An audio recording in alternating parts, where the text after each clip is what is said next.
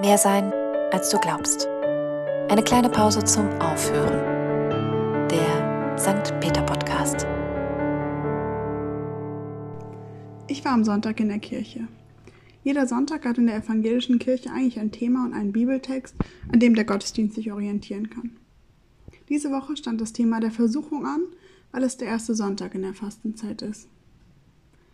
Es war eigentlich ein ganz anderer Text angedacht, aber die Konfis haben den Gottesdienst gestaltet und sich für das Gleichnis des barmherzigen Samariters entschieden. In dieser Bibelgeschichte geht es um einen Mann, der unterwegs ausgeplündert wird und verletzt am Straßenrand liegen gelassen wird. Zwei Personen sehen ihn am Straßenrand liegen und gehen an ihm vorbei. Und erst die dritte Person hilft ihm. Die Konfis haben diesen Text in einem Anspiel in unsere Zeit übersetzt. Ein Mensch bricht auf dem Weg in den Supermarkt zusammen. Ein Polizist, der Mensch, dessen Beruf es ist, hinzuschauen, zu helfen und für Gerechtigkeit zu sorgen, kommt vorbei, sieht die Person bewusstlos liegen, aber entscheidet sich weiterzugehen. Denn er ist auf dem Weg zur Arbeit und sowieso schon zu spät. Wenn er sich noch einmal verspätet, riskiert er eine Kündigung. Als zweites kommt eine Medizinstudentin vorbei und sieht die Person da liegen. Sie hadert mit sich, weil es ihre Pflicht wäre zu helfen, aber sie ist erst im zweiten Semester und hat Angst, der Herausforderung nicht gewachsen zu sein und am Ende den Zustand der Person vielleicht sogar nur noch zu verschlechtern. Also geht auch sie vorbei. Als drittes kommt eine alte gebrechliche Frau vorbei, die selbst kaum stehen kann, aber entscheidet, ich kann hier nicht einfach vorbeigehen. Ich muss helfen und schauen, was passiert ist. Die Frau tut, was sie kann, Sie hilft der Person auf, verständigt den Notruf, teilt Wasser und Kekse, die sie einstecken hatte, mit der Person und sie warten gemeinsam auf den Krankenwagen. Der Punkt der Geschichte ist, ich muss der Versuchung widerstehen, einfach vorbeizulaufen. Ich muss meinen Rhythmus unterbrechen für diese spontane Hilfeaktion und dieser Person, soweit ich kann, soweit es meine Kompetenzen zulassen, helfen. So machen die Konfis aus dem Thema Versuchung plötzlich den Aufruf zur Nächstenliebe, die vor allem auch in Taten zum Ausdruck kommen soll.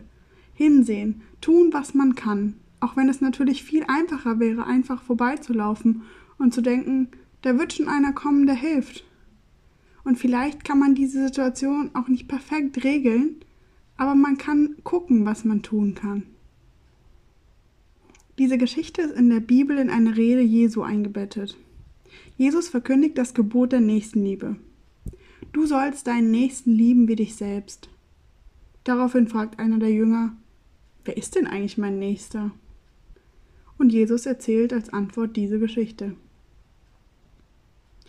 Für die Konfis wird klar, jeder kann mir zu meinem Nächsten werden.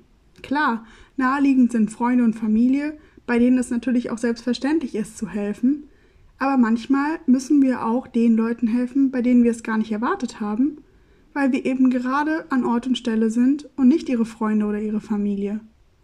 So war auch für sie klar, dass wir zum Beispiel unsere Hilfe in Bezug auf das Erdbeben in der Türkei und Syrien anbieten, auch wenn wir auf den ersten Blick vielleicht nicht die Nächsten sind. Aber wir werden gebraucht und helfen ist gut und menschlich. Mich hat dieser Aufruf zum Hinsehen und Aktivwerden berührt. Ich fand es erstaunlich, wie die Konfis zentrale Themen des christlichen Glaubens, und das sind nicht wenige, Versuchung, Nächstenliebe, Nachfolge, Gerechtigkeit, so deutlich in unsere Zeit übertragen haben. Und das in einem Anspiel, das gerade mal fünf Minuten ging. Aber für mich blieb am Ende eine Frage offen. Wo ist da die Grenze? Wenn jeder mir zu meinem Nächsten werden kann, muss ich mich verpflichtet fühlen, jedem zu helfen? Und dann habe ich mir das Gebot der Nächstenliebe, das der Geschichte vorausgeht, noch einmal angeschaut. Liebe dich selbst wie deinen Nächsten. Und mir ist klar geworden, hier geht es nicht um ein Zurückschrauben des eigenen Egoismus und seine eigenen Interessen mal zurückzustecken, um für andere da zu sein. Sondern hier geht es darum, kümmere dich um beides. Dich und deinen Nächsten. Ich muss schauen, kann ich helfen? Was sind meine Kapazitäten? So wie es der Polizist und die Medizinstudentin getan haben. Dann schaue ich, was braucht mein Gegenüber und versuche ein gutes Mittelmaß zu finden. Im Falle der beiden hätte das bedeuten können, andere bitten mitzuhelfen, den Krankenwagen zu verständigen, damit der Polizist den Unfallort zeitig verlassen kann und nicht gekündigt wird wegen seiner Verspätung. Und damit die Medizinstudentin nicht das Gefühl hat, dass sie alleine mit der Situation ist. Sie muss den Menschen nicht retten, sondern einfach erstmal das tun, was sie kann. Ich weiß nicht, ob ihr schon mal von dem Helfersyndrom gehört habt. Das ist ein Begriff aus der Psychoanalytik, der beschreibt, wie das Helfen sich auch negativ auf den Helfenden auswirken kann, der sich selbst im Helfen vergisst, weil er versucht, ein Loch zu füllen, den eigenen Selbstwert durch den Dank anderer aufzuwerten. Nur noch helfender ist und sonst eben nichts. Das ist seine Identität. Der geht über seine Grenzen hinaus. Das Helfen und gebraucht werden wird dann zu einer Sucht, über die man aus dem Blick verliert, was man selbst und das Gegenüber eigentlich braucht und wann Hilfe wirklich nötig ist. Und vor allem verlernt man selbst Hilfe anzunehmen. Das war jetzt vielleicht ein sehr drastischer Themensprung, aber ich wollte das erzählen, weil sogar hier in der Psychoanalytik mit dem Begriff der Nächstenliebe gearbeitet wird. Denn da, wo solidarische Hilfe, die gut ist, ins Negative kippt und Grenzen auf beiden Seiten überschritten werden, da spricht man von krankhafter Nächstenliebe, von pathologischem Altruismus, der dann sowohl dem Helfenden als auch dem Hilfeempfänger schadet. Versteht mich nicht falsch, gesundes Helfen ist etwas Positives, aber da, wo es zur Verpflichtung wird und mehr Kräfte zieht als gibt, bringt es eben auch Gefahren mit sich. Helfen und Nächstenliebe ist ein Balanceakt zwischen dir selbst und deinem Gegenüber. Manchmal ist es schwer zu helfen, und manchmal ist es auch schwer, nicht zu helfen. In jedem Fall müssen wir hinsehen, wo genau Hilfe nötig ist und schauen, was kann ich mit allem, was ich mitbringe und von wo ich gerade stehe, tun und wo sind meine Grenzen. In diesem Sinne, seid achtsam mit euch selbst und den Menschen um euch herum.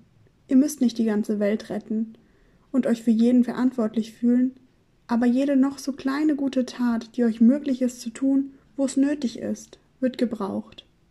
Manchmal sind es genau die Menschen, von denen wir es nicht erwarten, die unsere Hilfe brauchen. Und manchmal brauchen auch wir selbst diese Hilfe von anderen mehr als wir glauben.